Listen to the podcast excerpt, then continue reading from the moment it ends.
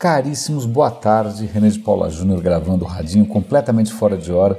Eu estou envolvido em dois projetos ao mesmo tempo, então minha agenda está um pouquinho mais incontrolável. Mas tem duas notícias que eu não queria deixar passar. São três, na verdade, só que duas delas estão interrelacionadas. A primeira delas tem a ver com. É, ok, não é um tema necessariamente digital, mas digamos que é uma inovação é, suculenta, por assim dizer. Eu tinha visto alguma coisa parecida numa reportagem da BBC tempos atrás e perdi completamente o rastro disso. E agora também lendo uma outra notícia, blá blá blá, um vídeo muito rapidinho, eu, eu descobri essa startup chamada EdPill, que aparentemente está fazendo a mesma coisa que eu vi na reportagem sobre a Índia. O que, que, eu tinha visto nessa reportagem na Índia? Na Índia até parece que é esquina de casa, um lugar gigante, então eu não sei em que lugar da Índia que foi, eu não me lembro quase nada. Eu me lembro que era um agricultor, um pesquisador de agronomia, sei lá, um, um agrônomo, que ele tinha percebido o seguinte: na Índia o desperdício de comida, né, das plantações, das frutas, etc. e tal, é gigante devido aos problemas de logística, de transporte. Né? É um calor danado, você não tem infraestrutura, nem sempre você tem refrigeração, nem sempre você tem estradas boas, caminhões, etc. Então eles têm uma produção muito abundante, mas que muita coisa estraga.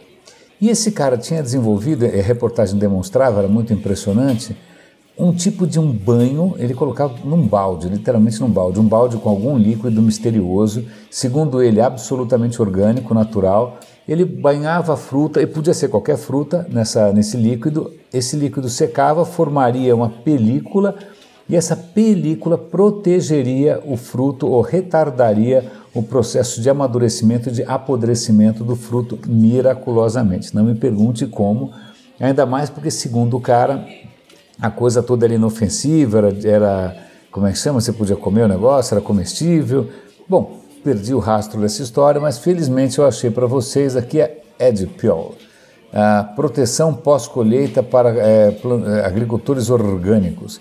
Em princípio é uma startup, tem uma equipe grande aqui, que realmente eles desenvolveram um tipo de banho, é, segundo eles, totalmente natural, totalmente orgânico, que faz com que 10 dias depois, eles, eu estou vendo até um videozinho aqui, ó, 10 dias depois, uma banana sem a cobertura, obviamente, tá horrível, né? não preciso dizer como é que fica uma banana depois de 10 dias.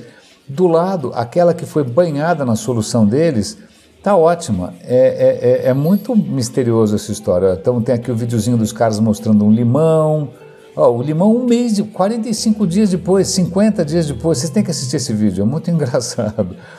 Em suma, esses caras estão tendo apoio, inclusive, da fundação é, do Bill Gates, aquela Melinda Bill Gates Foundation. É, tem um, olha, estou vendo aqui no vídeo agora, ó, o morango no terceiro dia, credo cruz, todo mofado. O deles, cinco dias depois, estava tranquilo. Então é muito interessante, é, eu gostaria de saber mais detalhes, aqui não conta muita coisa, mas deem uma olhada, é bacana, não vejo a hora de chegar por aqui, porque o Brasil também tem problemas similares de logística, tá? É, em princípio, parece que ele segura a umidade dentro, mantém o oxigênio do lado de fora, é isso que ele aparentemente faz. Bom, a segunda notícia que eu queria comentar com vocês diz respeito a cachorrinhos, a cachorros em geral. São duas notícias separadas. A primeira delas também menciona uma reportagem que eu tinha visto há muito tempo atrás. Como vocês podem ver, minha memória é elefantina né? É, eu lembro de ter visto isso há muito tempo atrás e, e eles contam exatamente a mesma história, só que com mais detalhe. O que acontece? Há décadas e décadas atrás, é, quando ainda havia União Soviética, você tinha ali perto da Sibéria uma fazenda que criava raposas para fazer pele. Ok? Mata a raposa, faz um casaco. Simples assim. Aí o que acontece? Eles começaram a perceber que algumas raposas eram mais boazinhas tal, e no fim eles começaram, elas, elas mais fáceis de domesticar. Então essas mais boazinhas começaram a dar cria. Bom, eu sei que em pouquíssimo tempo essas mais boazinhas deram origem a uma linhagem completamente diferente de raposas que não só eram mais boazinhas, mas mudavam várias características físicas: olhos maiores, cauda fofinha, né, as, é, manchas no pelo, e, e, isso, engraçado, porque lendo agora o artigo, parece que isso é um padrão é, que se repete em animais domesticados. Animais que o, o, ser humano conseguiu domesticar e foram pouquíssimos, levando em conta a quantidade de animais que tem por aí, quantos que a gente conseguiu domesticar? Cara, meia dúzia, né? O porco, a vaca, né? Ninguém conseguiu domesticar zebra, ninguém hipopótamo, não dá. Né? Foram pouquíssimos os que a gente realmente conseguiu domesticar. Mas a crença é que esse fosse um processo longuíssimo, uma coisa que demorava uma eternidade. Não, o que eles perceberam com essas raposinhas é que uma hora que você detecta quais delas são mais dóceis e elas você começa a cruzar essas mais dóceis em questão de algumas gerações, no caso aqui 60 anos, você tem é, uma linhagem completamente diferente, um animal completamente diferente. Então é como se fosse uma seleção natural acelerada. Né? O que é interessante, vocês vão ver no artigo, nessa época na União Soviética era proibido a pesquisa com genética porque acreditem se quiser, mas é os russos comunistas stalinistas não acreditavam em genética, ok? Então DNA, esquece DNA. O, o, o cientista até podia saber o que, que era, mas ele não podia oficialmente fazer uma pesquisa genética. Evolução já era meio drama, porque tudo isso bate de frente com, a, com alguns princípios básicos do marxismo, acredite se quiser, é meio insano isso. Isso é mais bizarro do que o Hitler proibindo o que ele chamava de ciência judaica, mas de qualquer maneira, eles quebrando a cabeça, como é que essas raposas estão mudando tão rápido? Como é que elas estão ficando fofinhas, boazinhas, meigas? Não é possível. Eles chegaram até a fazer transplante de útero. Eles pegavam uma raposa brava e uma raposa mansinha, é, deixavam engravidar, trocavam os fetos para ver se de repente uma raposa agressiva cuidar, ao cuidar de um feto bonzinho, tornava o feto agressivo. Eles queriam ver se era questão da criação. Perceberam que não, o negócio era genético mesmo. Né? E aí tem outros uh, fatores em, em, em, em, jogo, como por exemplo hormônios. Quando você olha para o seu cachorro, seu cachorro olha para você, quando você olha para o seu filho, seu filho olha para você, acontece uma coisa parecida. Disparam os níveis de oxitocina, que é um hormônio que mexe com várias coisas.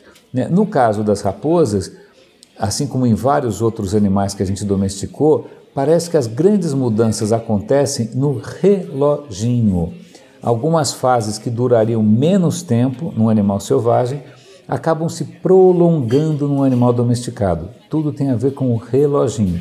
Então, o que acontece? Um animal selvagem tem poucos cios por ano, o animal domesticado acaba tendo mais. A fase infantil e os traços infantis de um animal domesticado persistem por mais tempo, tanto é que se você comparar um cachorro selvagem e um cachorro domesticado, o selvagem parece mais acabado, mas não é que é acabado, não é que ele coitado está sofrendo, é simplesmente que o reloginho mudou. Né? Aliás, fazer um parêntese aqui, eu já tinha ouvido uma vez que uma das coisas que fez com que os humanos desenvolvessem é, o cérebro é, mais poderoso foi simplesmente uma mudança no reloginho. Né? Os, a gente nasce praticamente equivalente aos chimpanzés, mas os chimpanzés o reloginho para rápido. Ele atinge um certo ponto de, de desenvolvimento e para. Nos seres humanos o reloginho continua por mais tempo e a gente acaba desenvolvendo mais as faculdades é, cerebrais.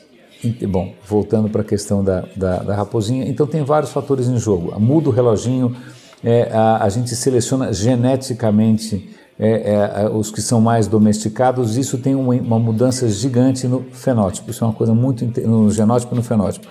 Muito interessante. E aí eu pulo agora para um outro artigo que eu também vou dar a lista, se você é, gosta de cachorros, que eles estão conseguindo desvendar é, da onde nascem os cachorros domésticos. Né? Você tinha uma tese de que você tinha origens diferentes, que em lugares diferentes, distantes milhares de quilômetros, essa, essa domesticação dos lobos aconteceu de maneira independente em lugares diferentes. O que eles estão percebendo agora, eles acharam restos de cachorros domésticos, de cães domésticos, há 4 mil anos, 7 mil anos na Irlanda, na Alemanha, e eles estão percebendo que na hora que eles fazem uma certa, né, uma certa é, calculeira genética, que o processo de criação do, do, cachorro doméstico deve ter começado alguma coisa entre 20 e 40 mil anos.